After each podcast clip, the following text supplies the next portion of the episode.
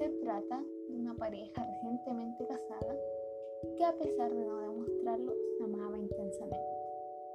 Ellos habitan una casa en la cual todos los objetos producen un ambiente elegante, pero a la vez frío.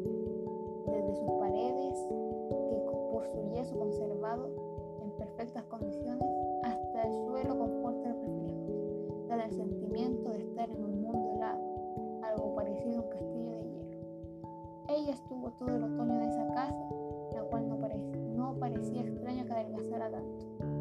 Ella se enfermó de influenza durante meses, la cual la fue debilitando. Luego de esta enfermedad salió al jardín con su esposo Jordan.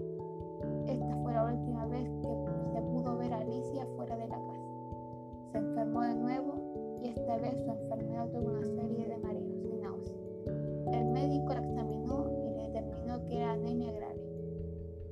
Esta había agravado con cada noche que pasaba. Solo de noche cuando ella dormía su enfermedad parecía empeorar.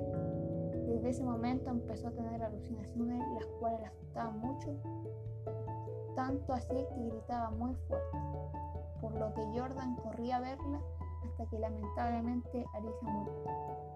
Al limpiar la habitación, la nana se dio cuenta de que unas manchas de sangre, una mancha de sangre en su almohadón. Ella llamó a Jordan